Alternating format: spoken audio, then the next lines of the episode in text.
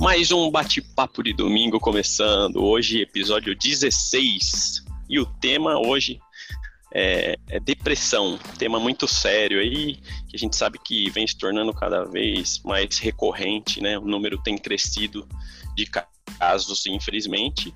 E por isso a gente decidiu um tema importante para se conversar, para se tratar, pessoas que conhecem alguém que tem, pessoas que têm ou que não conhecem, eu acho que é relevante da mesma forma, porque a gente está suscetível, né? Todo mundo está suscetível e a gente pode propiciar um ambiente melhor para evitar esse tipo de situação.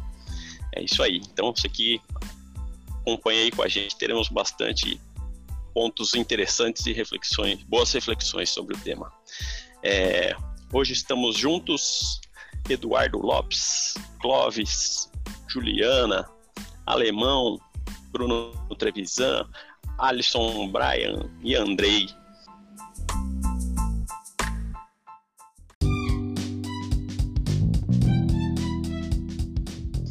E vamos introduzindo aí o tema. É, eu é, fiz uma reflexão né, sobre o tema e queria trazer uma das possíveis causas é... E uma causa que eu quero fazer um alerta também, é um tema pouco falado. É um tema, um ponto de vista que não, geralmente não é tão abordado. Eu sei que a, a depressão tem origens até hereditárias, né? Tem alguns diversos fatores que causam isso. Porém, essa causa e esse alerta que eu quero fazer está muito relacionado a estresse, a ansiedade, a trauma psicológico e a conflitos conjugais, entre outros, né? Esse lado emocional e psicológico. É...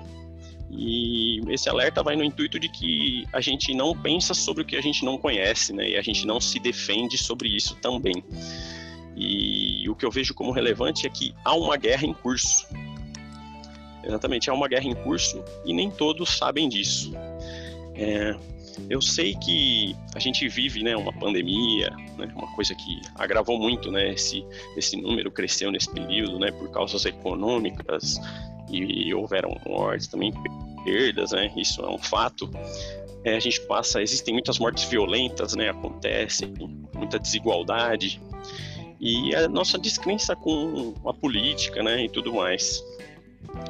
Mas eu sinto informar que isso não é tão crítico como muitas vezes é vendido, né? A gente segue aí, a gente acompanha, quem acompanha a, a pauta da grande mídia, ela não retrata exatamente a realidade. E isso eu digo que a gente é vítima dessa guerra que eu comentei inicialmente e que é até um nível de alienação.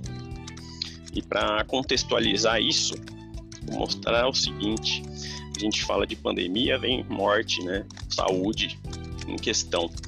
Só para fazer um comparativo, em 1918 teve a gripe espanhola. Ela matou 50 milhões de pessoas no mundo. Hoje, o Covid 2020, a somatória das mortes não chegou a um milhão. Então a gente vê, é bom a gente ter essa noção de um todo. Claro que toda vida tem sua importância, né? Não tem vida mais importante, menos importante. Porém, a gente tem que ter essa noção do todo, a noção de grandeza, né? Aí a gente fala violência, né? Que é uma coisa recorrente também. A gente tem canais aí, programas que derramam sangue, né? A gente fala, pô, vamos falar de guerras, né? Tem conflitos hoje na Síria, Iêmen e tudo mais, e morte por violência em geral. Mas um exemplo: Revolução Russa em 1914 matou 60 milhões de pessoas, assim como, por exemplo, a Segunda Guerra em 1939, mais 60 milhões de pessoas. Agora, 2019, devido aos conflitos de guerra, não chega a um milhão, a um milhão de mortes. Outro, a gente vê que a situação não é tão crítica quanto como é vendida, né? E aí uma coisa que mexe muito também, mortalidade infantil, que mostra a evolução da sociedade, qualidade de vida, né? Mortalidade infantil é uma das coisas que mais abala, né, o, o ser, né? Eu acho que até a pandemia não teve efeitos psicológicos maiores na população, porque ela tende a atingir mais as pessoas de idade elevada, né? Que não é fácil a morte, claro, mas pelo menos é uma um mais velho é, e é uma sequência natural da vida, né? Agora quando são mais jovens é uma foge da lei natural, né? Então, vamos para dados aí do, do World Bank. É, em 1960, era 65 o número de mortalidade infantil por mil nascimentos, 65, em 1960. 60 anos depois, 59, em 2019, esse número caiu para 28,2 mortes a cada mil nascimentos. Então, caiu para, em 60 anos, caiu para menos da metade. Em nenhum país que eu peguei os dados, em nenhum país eu vi que a mortalidade subiu, a mortalidade infantil subiu nesse período. Então é um outro fator. As coisas não são tão ruins quanto são vendidas, né? Então elas têm evoluído. Um outro aspecto, número de milionários no mundo. O número de milionários no mundo tem uma média, tem anos que cresce, 2020 provavelmente pode ter uma redução, mas 2019 foi uma crescente e a média, a média é crescente. Por exemplo, em 2019 tivemos 13 mil novos milionários no Brasil, chegando a quase 200 mil. Então, é, a gente vê que a situação é natural, muitas vezes, principalmente acompanhando a grande mídia, veículos de comunicação, passa uma sensação, e eu me incluo nisso, de que a gente está vivendo o caos, né, que é terrível.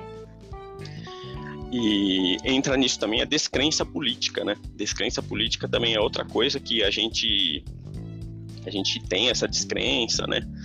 E tudo isso também é fruto da, dessa guerra imposta, né? Essa guerra imposta eu estou falando não é só no Brasil e não é de agora, né?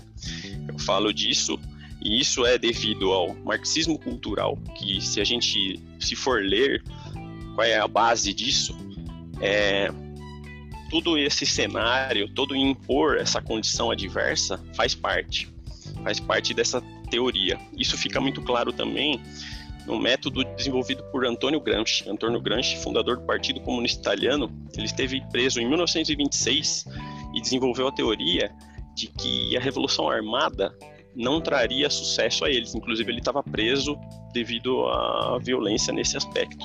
E aí ele desenvolveu a guerra cultural que é a que a gente vive, que quer impor hegemonia cultural. Hegemonia não é democracia, é prevalecer um ponto de vista em relação aos demais.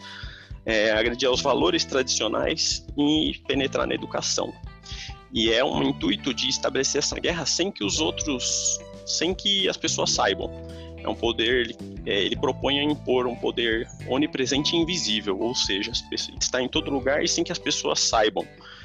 E aí, a base disso é destruir a unidade familiar, que é a base da sociedade, né? Por mais que tem gente que defenda que não não precisa de não é necessária família, eu acredito que seja para todos é um, um, um, o alicerce da vida, né? É, é natural desconstruir a figura do pai, que a figura do pai é a defesa da família, né? Para você destruir a família, quem é a defesa da família é o pai. E a gente pode ver, não ocasionalmente, em muitas formas, a gente vê agressão ao pai, a agressão e a é, destruir a imagem do pai. A gente vê até desenhos, né? Um exemplo. É, tem desenhos que mostram destruindo a figura do pai. A gente vê, por exemplo, Peppa Pig, que eu vejo tem um filho pequeno. É, o pai, até ela chama o pai bobinho e um monte de coisa. Simpsons, a gente vê o Homer, né? O mico que ele é e todo mundo odeia o Chris, né, a série. Então são fontes que tentam é, desconstruir a imagem do pai. E aonde que eu quero chegar nisso? É, é, a intenção é fazer um alerta sobre uma coisa que existe. É, fazer um alerta e incentivar é, até a ver, as pessoas verem isso, a gente saber. Se a gente não sabe que existe, a gente não se defende, né? Então é interessante saber. Isso acho que fragiliza a sociedade, é, deixa pessoas mais vulneráveis e é uma coisa que está sendo imposta sem que a gente tenha conhecimento. Então, nessa introdução, minha, minha intenção é alertar sobre uma coisa que existe, que não é muito falada, e que vá com esse alerta que vocês possam buscar é, informações sobre isso, assim como eu fiz, eu li e eu me identifiquei com o que acontece, cada um tem que ter sua reflexão, mas eu acho que é bom comentar e pensar sobre isso. E que eu sou muito otimista com o futuro, não só pelos que a gente, a humanidade vive uma evolução e é muito importante a gente escolher o que a gente absorve, né? Hoje em dia a internet tem, a gente escolhe é on, on demand, né? A gente escolhe o que a gente vai absorver, a gente não, não é mais você vai ver isso, essa informação não vai chegar até você. Por exemplo, aqui a gente veicula a informação que a gente quer e está disponível para o mundo. Então, para introduzir, era isso que eu queria falar nesse alerta.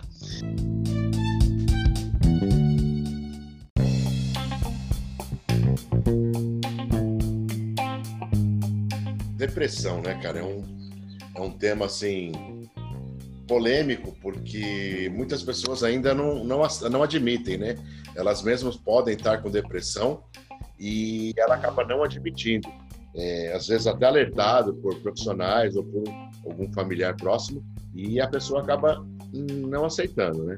Não, eu não estou com depressão e isso é, é ruim, né? Porque quanto mais tempo ela demora para aceitar, mais tempo ela vai demorar para sair, porque tem cura. Isso tem cura. Então, se você está passando em um momento difícil, é, de depressão, está entrando em depressão, é, eu te digo que tem cura. Eu não sou nenhum especialista, não sou psicólogo, não sou da área da saúde aí mental, mas é, eu vou dar alguns exemplos, depois eu falo da minha própria experiência com, com a depressão. Eu vi no dicionário para ver achar o sentido da palavra, né? Então, no dicionário, é, a, é, depressão é o ação ou efeito de deprimir, se abater física ou moralmente. Na psicologia, doença psíquica é, de origem crônica, que causa alterações de humor, definição por uma tristeza intensa e permanente, agregador, a desesperança, a culpa e etc. Então, é, é uma dor, é uma dor que a gente acaba sentindo, né? E, e não sabe de onde vem, não sabe o porquê, às vezes sem motivo aparente, né? E é bem, é uma coisa complicada e quem está em volta, muitas vezes também, não consegue entender, não consegue apoiar. É, ah, é frescura, é, é mimimi, é, não, a pessoa, ela não está a pessoa não está é, não tá querendo trabalhar, está com preguiça. Então, leva o nome de um monte de nome, né? E aí eu fui procurar na Bíblia, né? Lá não fala claramente de depressão, mas fala muito em tristeza, tristeza profunda, tristeza da alma, tristeza mortal. Então, é, são vários versículos que, que falam sobre isso, né? E eu peguei, que eu, no meu ponto de vista, é o mais importante, foi onde Jesus falou sobre tristeza. Então foi em Mateus 26, 36 a 39. Vou ler o um trechinho aqui para vocês, tá? Então Jesus foi com seus discípulos para um lugar chamado Getsemane e disse-lhes: Sentem aqui enquanto eu vou ali orar. Levando consigo Pedro e dois filhos de Zebedeu. Começou a entristecer-se e a angustiar-se. Disse-lhes então: A minha alma está profundamente triste, uma tristeza mortal. Fiquem aqui e vigiem comigo. Indo um pouco mais adiante, prostou-se com o rosto na terra e orou: Meu pai, se for possível, afasta de mim esse cálice. Contudo, seja como eu quero, mas sim como tu queres. Então, gente, assim, é, até Jesus teve um momento aí de tristeza profunda, na, como ele disse aí, tristeza mortal. E eu, eu vejo que depressão é uma tristeza mortal mesmo. É, ela leva muita gente ao suicídio, a fazer tirar a vida, né? Que é o, eu acho que é o, o ponto máximo assim do ser humano, assim, de tristeza que chegar ao fundo do poço, a pessoa chegar a tirar a vida. Então eu digo para vocês assim que é, vou falar que eu tive dois momentos da minha vida que eu, eu me senti que estava depressivo. O primeiro momento foi em 2004, quando eu, alguns de vocês até sabem aí, eu tive problemas, eu tinha quatro empresas, e em quatro meses eu perdi as quatro empresas. Foi um mês um, mês outro, mês outro. Em quatro meses eu perdi quatro empresas. E assim, foi um. Fiquei sem chão. Eu tinha 23 anos, 24 anos de idade, começando a vida, né? E tinha já tinha ido lá em cima e estava para baixo do chão, porque era o que assim que eu me sentia, abaixo do chão. Então foram, foram, eu passei praticamente quase três meses. Eu digo que eu estava em depressão, porque eu não tinha vontade de comer, eu não conseguia dormir à noite, eu só ficava pensando nos meus problemas, nas minhas dívidas e E aí eu fiquei três meses assim, eu, eu tive um apoio muito importante da minha mãe, é, a minha mãe me ajudou muito nessa época. Ela passava a noite fazendo suco de maracujá, conversando comigo. E olha, vai passar, fica tranquilo, você vai conseguir sair dessa. É, você daqui a pouco você vai começar a trabalhar de novo. Então eu fiquei assim três meses meio perdido e eu digo que depressivo. É, e aí depois disso, assim, eu depois de três meses eu eu mesmo procurei as forças dentro de mim eu falei, não, eu preciso sair dessa, eu vou ficar com dó de mim até quando? Então, eu, aí depois de três meses, eu fui entrando no processo de reverter isso que estava dentro de mim. Então, eu aí comecei, não, eu preciso trabalhar, eu preciso achar uma nova empresa assim. E eu sempre me vi como dono de empresa, eu nunca me vi como funcionário sempre, desde pequeno. Todos quando me perguntavam o que você quer ser quando crescer, eu sempre falei, eu quero ser dono de empresa. Não sabia o que, mas eu queria ser dono de empresa. E aí o que, que aconteceu? E, e eu falei, não, eu não vou procurar emprego, eu não vou trabalhar CLT, eu vou abrir uma nova empresa. E aí fui estudar ramos e aí acabei abrindo nova empresa e comecei, e devagarinho foi indo e eu saí dessa, dessa fase depressiva aí. Então eu digo que eu passei três meses de depressão. E o meu segundo contato com uma depressão foi em 2014 com o falecimento do meu pai. Eu tenho a minha mãe, meu pai minha mãe, né? Minha mãe, ela vem desde 2012, ela vem apresentando aí sintomas de problemas mentais. Ela e, e ela estava sendo tratada como depressão.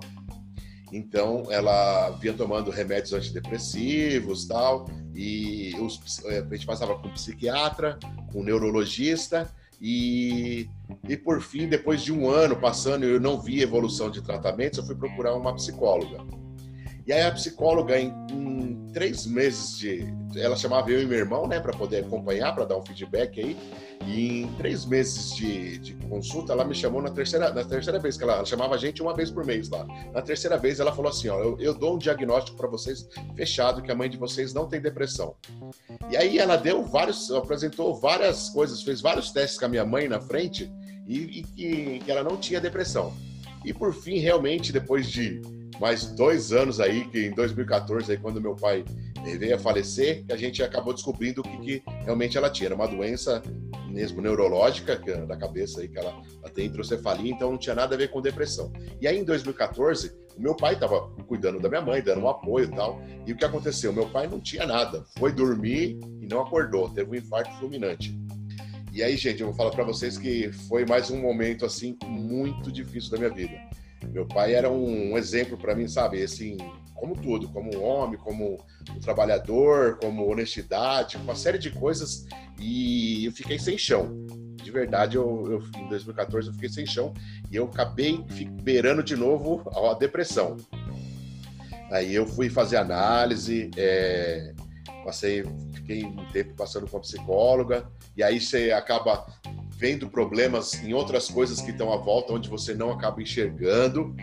Mas foi um, assim, também foi um momento que eu tive ali muito próximo da depressão, mas foi um momento de luto, né? Então foi o luto, eu fui trabalhando e aí a psicóloga foi me ajudando bastante, é, me direcionando, mostrando uma série de coisas e, e eu acabei saindo novamente. Então, assim, eu, eu, digo, eu deixo uma mensagem aí para você que está ouvindo do outro lado aí, se você está passando por dificuldades parecidas com a minha ou não, ou com outro tipo, porque cada um tem sua dor, né? Cada pessoa, cada ser humano tem sua dor, cada um tem seus sentimentos. Então, se você não importa a dor que você está passando, não importa o que você está sentindo, você consegue sair disso, você consegue. É, eu sou exemplo disso, assim, eu pensava, eu nunca vou conseguir pagar o que eu devo, gente. Estou devendo quase um milhão. E assim, eu demorei 12 anos, mas eu consegui pagar o que eu devia, consegui limpar meu nome, sabe? Foi trabalhando, trabalhando. Então você consegue. Dê o primeiro passo que Deus coloca o chão embaixo. Essa é a realidade. Então, vai, acredite, você pode sair dessa, você pode melhorar, você vai voltar a ser feliz, você vai voltar a viver coisas bacanas e mesmo com a morte, que é uma coisa muito difícil. É, no, a princípio, assim, eu sentia, por exemplo, se eu, é uma coisa que eu adoro fazer é dançar. Eu sempre fiz aulas de dança, né? E depois de uns quatro meses que meu pai tinha morrido, eu voltei a fazer aula de dança. E aquilo me dava uma alegria, sabe? De, a dança me dá, me, me, me deixa feliz, eu fico contente, me sinto pleno quando eu estou dançando. E, e, aí eu comecei a dançar, eu, é bem essa sensação. Eu acabava sentindo, nossa, eu estou aqui me sentindo feliz, e meu pai morto, sabe? Eu senti uma culpa por estar tá tentando melhorar, mas assim, passou, passou, melhorei, passei. Então eu digo para vocês, você, não importa qual o seu problema, não importa o tamanho do seu problema, vai passar. Não é, procure dar o primeiro passo. parece que não tem nada, Deus coloca o chão para você pisar. É isso aí.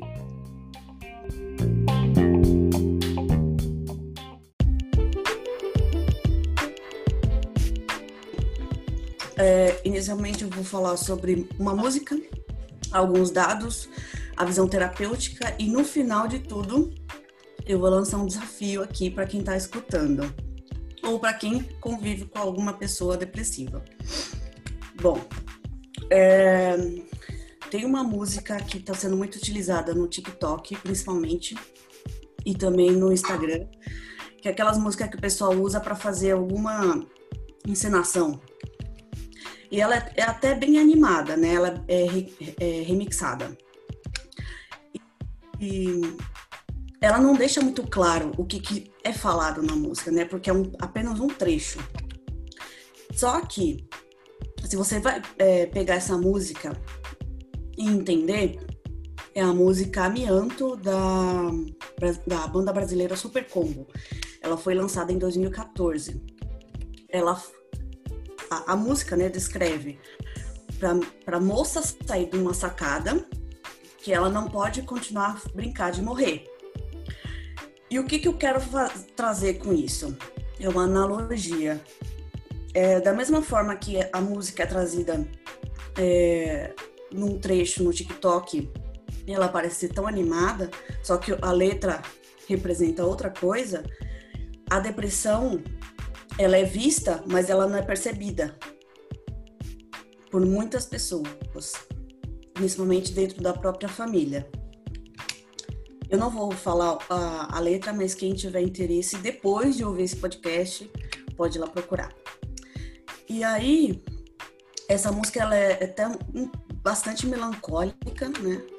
Mas ela representa exatamente a depressão indo para o suicídio. E aí, trazendo um pouco de dados da Organização Pan-Americana da, da Saúde e Organização Mundial da Saúde, a depressão é um transtorno mental caracterizado por tristeza persistente, perda de interesse em atividade e acompanhado de uma incapacidade de realizar atividades diárias. Além disso, pessoas com depressão normalmente é, apresentam vários sintomas, como perda de energia, mudança no apetite, exatamente o que o, o Eduardo tinha comentado, né? Aumento ou redução do sono, ansiedade, enfim, tem várias outras, né? E a depressão ela pode afetar qualquer pessoa de qualquer idade. E aí eu trouxe, eu, eu vi na, na internet um estudo da, da Universidade, do Instituto de, de Psicologia da Universidade do Estado do Rio de Janeiro, que apontou que nessa pandemia o, a depressão saltou de 4,2 para 8,0, justamente pelo, pelo fato de ficar isolado sem ter contato, né? Acaba aflorando algo que já tinha internamente. E aí, trazendo uma visão terapêutica, resumidamente, a depressão ela é o resultado de traumas do passado, ou seja, que a pessoa vive com pensamentos no que passou, com raiva e frustração. É, nós somos é, seres eletromagnéticos. Você aceitando ou não, a gente é. E, e, o que que, por que que isso é? Qual que é a diferença de uma pessoa viva para uma pessoa morta? Alguém sabe? A energia? A energia. Porque o corpo existe é a nossa energia, é o nosso espírito que, que, que habita em nós. Se a gente tem uma energia, a gente vibra, certo? Uma pessoa com tristeza profunda, ela, ela vibra mais ou menos em 75 Hz. E o suicida, geralmente, vibra a 10 Hz, ou seja, está muito próximo da morte, que é o zero. Tratar é, uma pessoa depressiva, tratar o emocional e mental né, dela de forma racional não funciona. Você tem que explicar o porquê. Você não vai mandar a pessoa tomar banho porque tem que tomar. Não, você tem que explicar o porquê, porque senão não vai rolar nada. É, e o que, que acontece? As histórias se repetem em, todos, é, em todas as situações, não na mesma intensidade, mas as histórias se repetem. Se você teve alguém da sua família que teve depressão, há tendência de que ah, as próximas gerações também tenham, não na mesma intensidade, exceto se a pessoa ela ganha uma consciência daquilo e repele aquilo. Caso contrário, ela vai se repetir. Algumas pode chegar a suicídio, outras não, mas pode repetir. Assim como qualquer coisa, por exemplo, é a mulher do dedo podre. Por que aquela mulher do dedo podre? Porque a mãe, as avós também eram.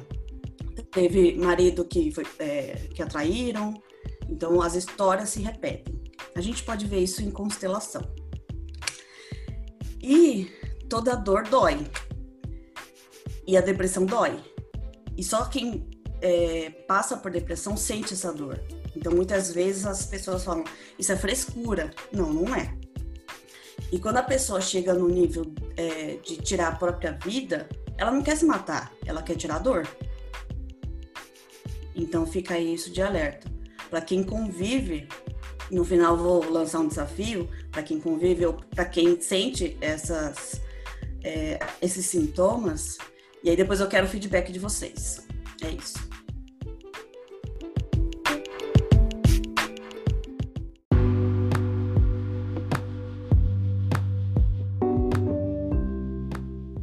Cara, fica até difícil de falar alguma coisa depois de vocês três. Vocês deram aula, vocês deram aula do negócio. É, é um tema que eu tenho ainda uma certa dificuldade de debater sobre, porque eu sempre ouço muito, sempre ouvia muito aquela questão de ah, é doença de rico, ah, é frescura, ah, isso não existe. Então a gente cria um certo preconceito sobre, mas quando você vai passa por alguma situação conflituosa, alguma coisa assim, só você sabe o peso das coisas que você sente. Em alguns outros episódios eu já comentei também que eu passei por alguns episódios traumáticos ultimamente, nos últimos anos, e isso me, me fez beirar uma depressão. Não, não sei se eu posso classificar como se eu tivesse tido uma depressão, porque eu não, não fui atrás de um, de um diagnóstico, mas, igual nas pesquisas que eu fiz, um dos sintomas que a psiquiatria uh, julga como um estado depressivo é quando você fica naquela situação de tristeza há mais de duas semanas, né? Então, por exemplo, pô, então é muito difícil você achar alguém que nunca passou por isso. Porque você, quando você se frustra de algum jeito, cara, seu mundo perde a cor ali, você fica muito tempo ali né, tentando remoer aquilo. E eu passei por alguns meses assim, então julgo que pode ter sido um, estado de depressão. Procurei muito também a questão que me preocupou, essa questão genética, igual vocês já citaram. Eu não sabia que, que isso era possível, para mim era uma coisa mais pontual. E como pai, foi, achei um dado também que me preocupa bastante, que principalmente na infância, ah, algum trauma, alguma situação de estresse muito grande pode desencadear alguns hormônios né, na, na criança ou em qualquer pessoa, mas principalmente na infância, que traz uh, certas mudanças neuro, é, neuro, neurológicas que pode predispor à, à depressão. Isso me preocupa bastante, porque um trauma para uma criança, um estresse para uma criança é coisa, alguma coisa pequena que para um adulto pode considerar pequena, para criança pode ser uma coisa impactante, né? E um dado que eu, te, eu vi de 2019 também, que mais no mundo tem mais de 350 milhões de pessoas depressivas. Isso é um número que a gente precisa ver bastante, com bastante cuidado, porque é uma doença silenciosa, né? Normalmente o, o depressivo ele tende a ficar recluso e como a gente, olhando de fora, a gente tenta uh, incentivar a pessoa e não ver aquela, aquele quadro da pessoa melhorar, a gente tende a, tende a se afastar. Isso só piora para a pessoa. E quanto mais você se afasta, mais ela tende a, a, a mergulhar no quadro depressivo. É, Então, cara, é uma doença complicada que tem que ser olhada assim, como o Eduardo falou, todo problema pode ser superado. Às vezes a gente não consegue enxergar uh, a solução, mas fica firme porque a solução uma hora vem. Essa questão, Alisson, que você comentou, é, de que a, as pessoas acabam é, se afastando, é justamente esse negócio da energia. Quando você entra num ambiente e você sente que aquele ambiente está pesado, você quer sair de lá, é como se estivesse te repelindo. E é justamente isso, é, a frequência dela está muito baixa. E tem gente que não está exposto a querer ajudar a pessoa. E acaba que não é uma doença que influencia só a pessoa que sofre, né? Influencia todo o ecossistema ali que a pessoa convive. Porque afeta a família, afeta trabalho e tudo mais. Então, a gente, quem está de fora tem que ter um olhar mais cuidadoso. Para mim, a palavra é acolhimento. Você tem que acolher.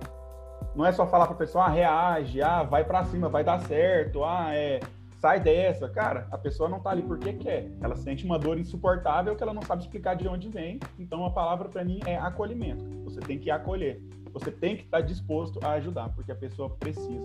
E às vezes um pouco, eu tenho casos de amigos depressivos, algumas coisas assim, que poucas coisas que você faz pela pessoa já significa muito para ela.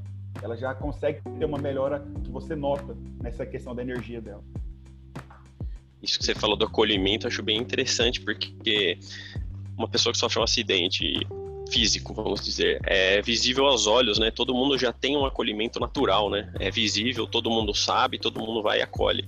Agora, isso pelo fato de ser silencioso, né? É, muitas vezes é como você, a gente comentou, muitas vezes sofre até o julgamento, né? Acaba tendo o efeito inverso, né? Em vez de ajudar, acaba atrapalhando.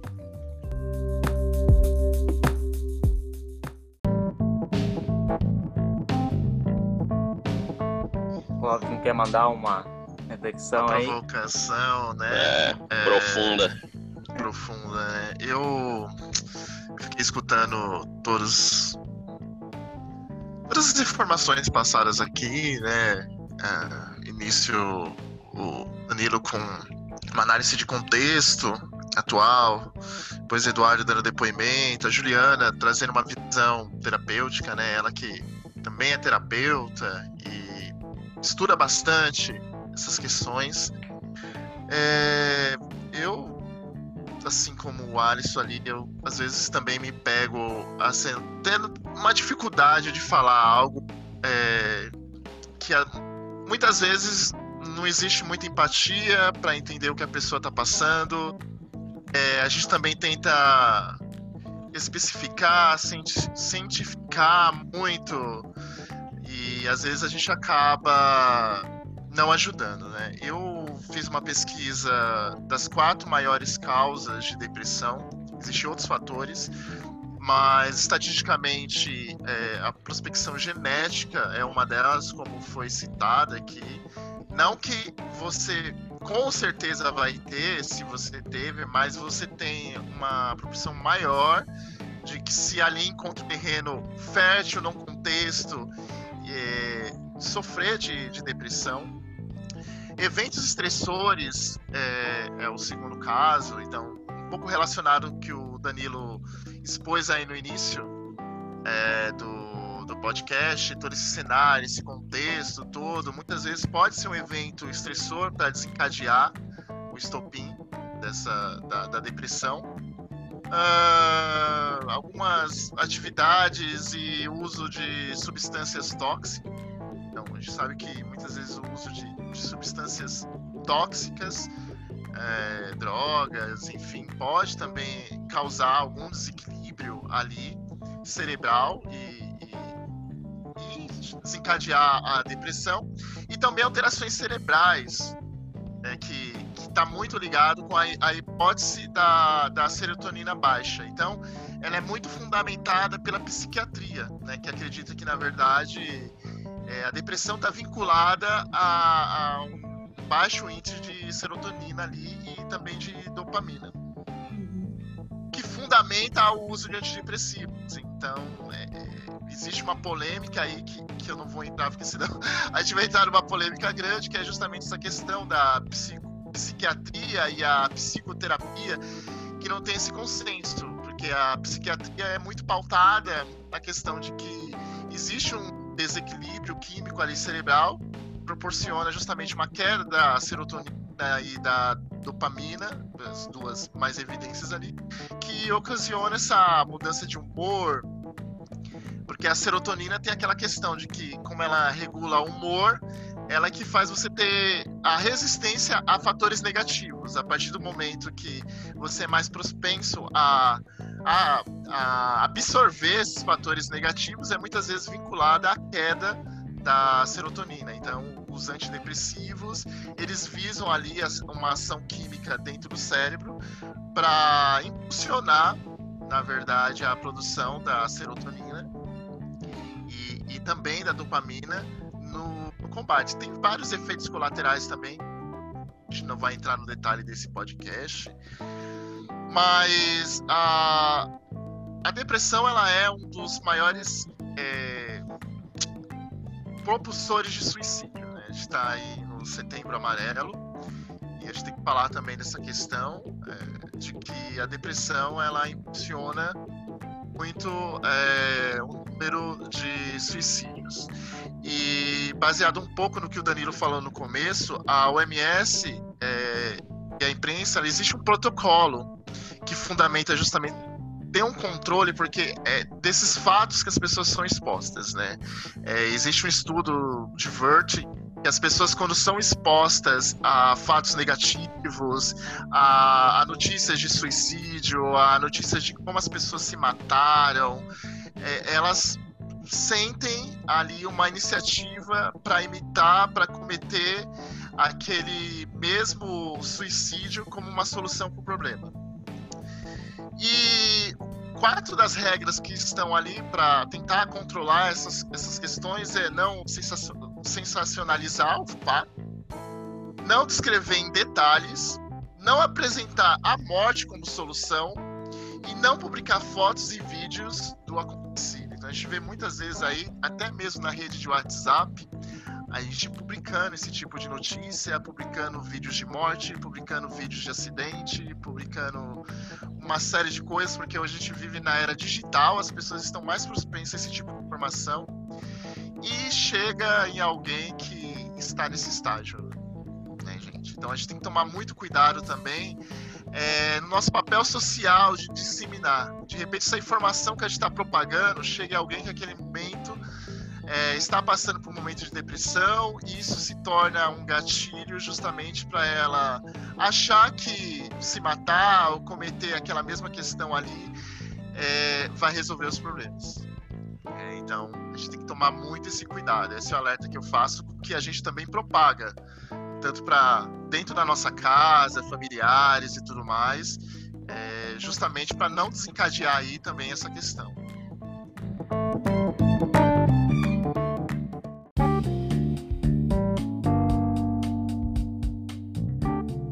É, então, eu até gostaria de ir pelo que o Danilo falou no início, sobre essa coisa da, da cultura, né? A interferência cultural, o domínio cultural de ideologias, né? Eu vejo que a mídia, por exemplo, o poder que ela tem de alcance na, na nas famílias, né? Na, na, opinião das pessoas, né? Na, no, no, que elas, o que elas assistem, né? E como isso interfere, né? Eu vejo que, pelo menos hoje em dia, eu acho que há muito tempo é assim, essa influência negativa que a mídia tenta fazer como uma forma de, de enfraquecer a, as pessoas, a, a, cabeça das pessoas e de alguma forma acabar dominando mesmo quando as pessoas estão enfraquecidas, né? Eu vejo que é muito falado notícias negativas o peso de uma notícia negativa é muito maior do que uma positiva. E no caso agora da, da pandemia, é nítido como, como o Danilo falou que há, muito, há, há certos tempos atrás, outras pandemias ocorreram e a, o número de mortes foi muito maior. Só que dá a sensação que agora parece que a situação é pior ainda, mesmo os números não, não dizendo o mesmo e até tendo aquela. Eu, pelo menos, tenho uma dúvida se esse número é realmente esse. Parece que tem várias denúncias aí que a pessoa faleceu de uma causa e apontaram sendo do corona. E por aí vai. Então, é, esse tipo de, de influência que a mídia tenta passar. E olhando pelo, pelo lado da pessoa, eu também não, nunca fui assim muito de, estudar sobre. Hoje eu estou mais aprendendo aqui do que do que falando mesmo, mas eu vejo que é a questão da percepção, né? Como que, que essas influências externas, o, o ambiente, é, ou até situações que aconteceram na vida da pessoa que às vezes acabaram trazendo um trauma, e por algum motivo ela mudou a percepção dela de, de que as coisas podem melhorar é, se ela continuar, é, tudo melhora com a, o trabalho, né, com, a, com, o esforço contínuo, e ela acaba mudando a percepção dela pro, pro negativo, para as coisas ruins que aconteceram na vida dela. Assim, muito parecido como eu acabei de falar da mídia, tirando o peso das coisas positivas e aumentando o peso do negativo. Então, eu queria até na minha na minha família eu já, já tive alguns alguns fatos assim, mas hoje já são pessoas já que você vê que melhoraram bastante. E no caso delas, pelo menos o que aparenta para a gente que está de fora, o ambiente interferiu muito, questão do trabalho. É, eu tive um, um exemplo na, bem próximo meu, que foi o trabalho que estava tirando a energia. Você vê que quando ia para o trabalho e voltava, era uma pessoa totalmente diferente. E a gente tentou auxiliar e o que a gente encontrou de, de solução foi mudar de ambiente mudar de emprego, mudar de, de ambiente, porque era nítido que aquilo não fazia bem.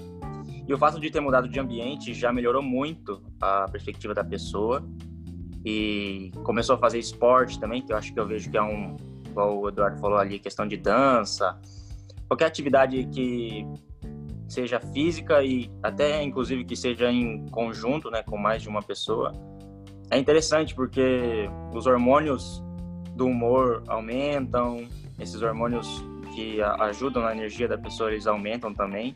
E a pessoa começa a ver que ela consegue fazer algo, ela consegue ver melhora na saúde. E eu vejo que é uma maneira muito interessante da, de quem está nesse estado ou quem está iniciando, né? É buscar uma solução. Mas eu entendo assim que é difícil, é, é uma questão muito profunda uh, e é muito pessoal, é muito interna, igual a, a Ju falou, a questão de energia. Mas se você puder escolher um ambiente melhor, companhias melhores e mudar um pouco a, a sua percepção, praticar atividades físicas, fazer atividades diferentes, eu vejo que é um bom começo para você começar a sair dessa, dessa fase, né? Muito bom, André. Eu acho que é agir preventivamente, né? É, todo mundo, mesmo se não tá, né, vivenciando, se não conhece, mas todo mundo se considera próximo, né? Porque todo mundo está ah. suscetível e, e, a gente pode já agir preventivamente, né? Ter consciência disso, né? Legal. Só, só antes do alemão falar, eu queria até indicar um livro que eu li e acho que quem, quem gostaria de se preparar ou de, de entender melhor isso é um livro chamado Mais Esperto que o Diabo. Lá eu vejo que tem muita você fica muito reflexivo de como as coisas acontecem, como você é influenciado, e eu acho bem interessante, é do Napoleão Hill. Não vá muito pelo... Tem muita gente que critica o título, né? Quem às vezes que é muito religioso, vê a palavra diabo, acha, acha uma ofensa, não sei, mas é só uma questão mais de marketing mesmo, essa, esse nome. Pra chamar, né, o público. Isso, é mais para chamar a atenção, mas o conteúdo, assim, eu recomendo, pelo menos que leia, para depois dar uma opinião sobre.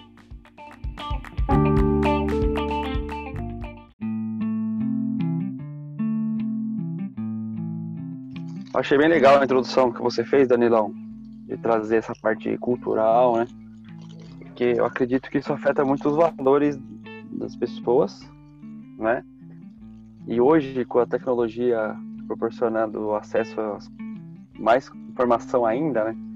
Então, a pessoa às vezes está em casa, ela entra numa vibração, né? agora juntando com a, com a Ju aí, mas tem uma vibração ruim, ela acha que ela não é aceita pela sociedade, que ela não ela fora do padrão, que ela deve ser ouvida e não é. Aí cai nessa vibração ruim. E, e hoje também os pais sempre estão trabalhando, os filhos, a geração de agora já não tem o pai e a mãe trabalhando. Antigamente não era bem assim, acho que tinha mais a presença da mãe em casa. Não que eu defenda isso, né? Também, acho que a mulher tem o espaço dela. Mas é uma realidade nova, então temos que tomar muito cuidado com as crianças, o que elas assistem. Fica ali no, no YouTube, tem que tomar muito cuidado com isso, Netflix mesmo, pode ter coisa ali que não é legal. E para sair isso é, tem que ter alguém te ajudando, porque é difícil a vibração ali sair. Você tem que precisar de uma vibração diferente para mudar a sua.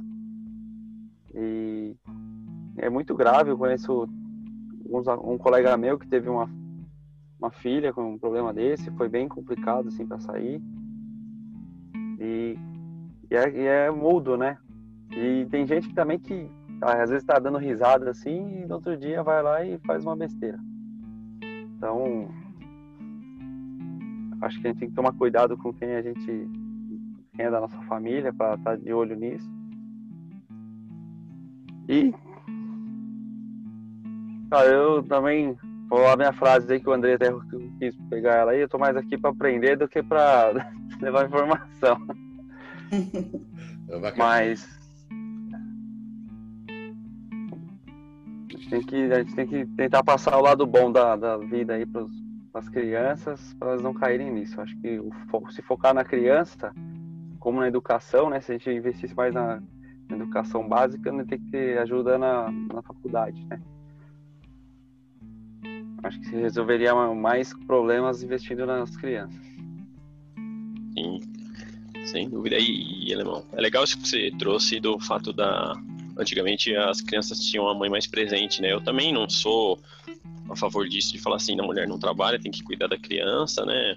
Mas é uma coisa a se considerar, né? E a gente tentar suprir isso da melhor forma, né? Eu acho que isso ajuda a deixar, pode deixar a criança mais vulnerável, né? E aí o pai e a mãe juntos tentar suprir isso aí, né? É, é relevante e, e acho que precisa ser pontuado.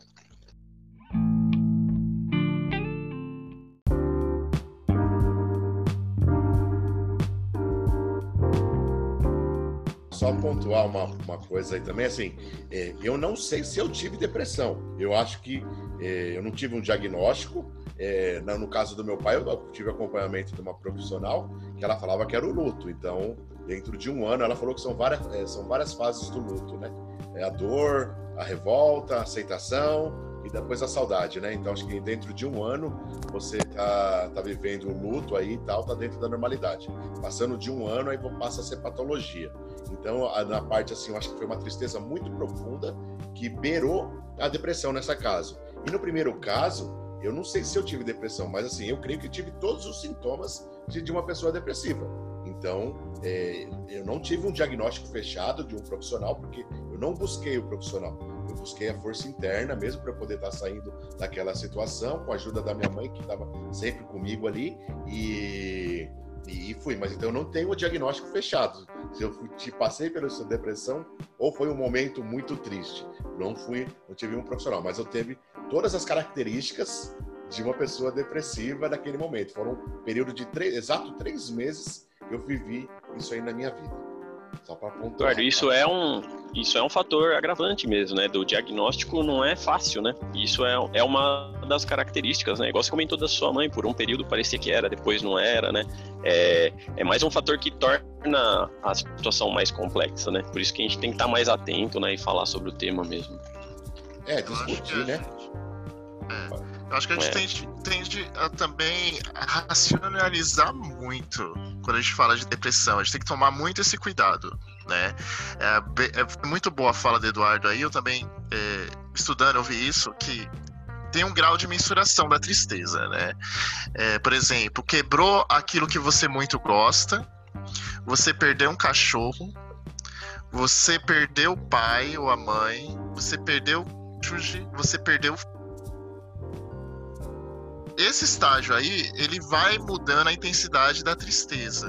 Né? E aí, quando você começa a, a perder familiares, amigos, é justamente essa questão do luto, que existe uma periodização ali. Ele quadra muitas vezes o quadro de depressão quando aquilo começa a se tornar um transtorno na maneira que você começa a viver e, e, e todo o ambiente que você atua. É, e aí, conforme você começa a impactar todo o entorno de uma maneira negativa, que começa a dar realmente grandes danos, aí a ciência entende que você pode estar começando ainda, muitas vezes não sei um consenso a respeito disso, de que você pode estar é, começando a ter um caso de depressão. Eu acho interessante essa descrição acabei lendo, até que o Eduardo falou, que a gente tende muito a racionalizar tudo. Né? A gente tem que tomar muito esse cuidado também quando a gente encontra alguém no quadro de depressão a gente também passar uma informação que tudo é muito simples, que basta ela fazer isso ou aquilo, quando a gente também não está inserido no texto. Né? A gente às vezes tem questionamentos aqui quando a gente fala: ah, será que eu tive depressão ou não? E, e, então, a nossa vivência às vezes não é referência para a gente também dar iniciativas para outra pessoa dizendo que o caso dela é simples de resolver ou ela vai sair dessa, às vezes a pessoa não quer escutar isso, entendeu? Às vezes ela só quer ser escutada. Né? Às vezes, muitas vezes o que ela quer é, é ser escutada e falar, não, tudo bem, é, você tem depressão? Carregar, né? Exato. Você tem depressão? Ok. É, vai resolver. A gente pode resolver junto. Entendeu? Muitas vezes ela quer alguém junto com ela nessa questão tipo de que ela está sozinha. É, eu vi muitos relatos que as pessoas dizem que a depressão é como estar num quarto escuro, conversando com os pensamentos negativos e não consegue sair. Ela incansavelmente ouve vozes na cabeça a todo momento de que não vai resolver, é, aquilo não vai dar certo e, aquilo é angustiante. Muitas vezes o fato de que ela encontra a solução de tirar a própria vida é justamente para calar essas vozes. É, é, é muito complicado. É, é um tema é, que a gente até tem dificuldade aqui de debater. Né, e mesmo a Juliana aqui trazendo um monte de informação que eu não sabia né, nessa questão de energia. E eu acho interessante. Que energia também a gente está passando para essa pessoa? Né? Será que a gente está fazendo o papel de, de vibrar essa energia, porque muitas vezes a gente tem aquele lance de recarregar o outro e não deixar que o outro nos absorva. Será que quando a gente está com, com aquela pessoa, a gente está suprindo essa necessidade de, de energia para recarregar ou a gente está enfraquecendo essa vibração? Então eu, eu, eu deixo um pouco essa provocação. Qual é o nosso papel, né? É, nisso tudo dentro da sociedade também. Eu, acho, eu acredito que não seja menosprezar e, e, e, tratar tudo de uma maneira assim. É um problema sim, é uma patologia sim, ela tem que ser tratada e, e eu acho que quando a gente não tem muita certeza de como é todo o contexto de uma depressão, eu tenho aquela opinião, né? É, muitas vezes a gente não é especialista, a gente está opinando, levantando uma série de dados aqui e eu acho que nosso papel é causar reflexão, causar provocação, como a gente vem trazendo aqui várias opiniões. Eduardo trazendo vivência, Danilo, questionamento de cenário, a Juliana vem trazendo um pouco dessa questão da terapia. E, e aí tem essa questão do, do, do Alisson e do Andrei e do Bruno, e eu até mesmo, de aprender mais a respeito, porque a gente quer fazer parte é, de alavancar é, alavancar a reflexão a respeito da depressão e ao mesmo tempo auxiliar é, todo o contexto. E para mim, particularmente, está sendo um grande aprendizado esse podcast. É, cada um trouxe uma vivência aqui não repetitiva, cada um sempre agregando um pouquinho, mas eu deixo essa minha provocação. É, tome cuidado para você não tratar tudo com uma simplicidade. É como se fosse é, menosprezar, muitas vezes pode aparecer menosprezo.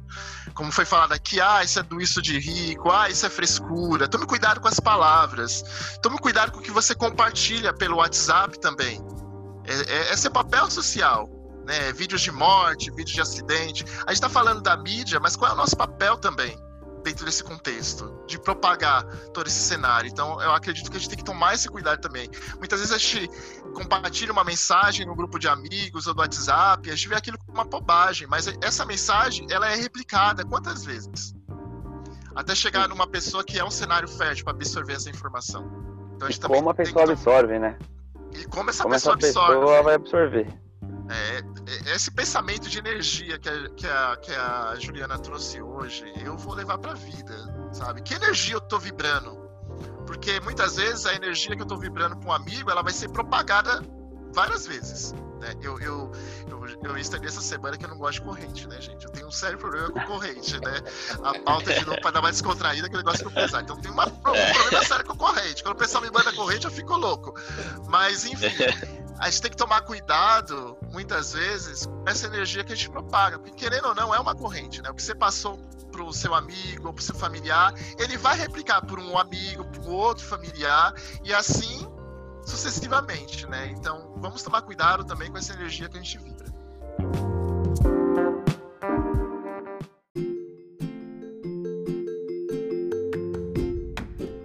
Gente tem que fazer. Ah, eu tô curioso pelo, pelo final da Juliana, mas todo mundo aí vai é. ter a palavra para falar. Vamos lá, Juliana.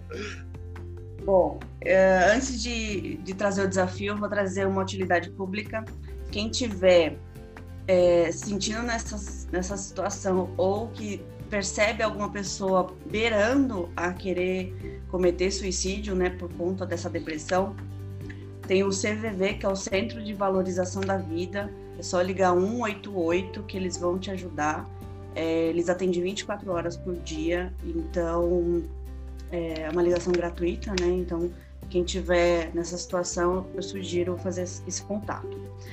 Ah, o meu desafio é, é façam ou ajudem a, pessoa a sair da inércia e praticar alguma ação social. Você não precisa comprar para doar, você pode doar o seu tempo em escutar os outros.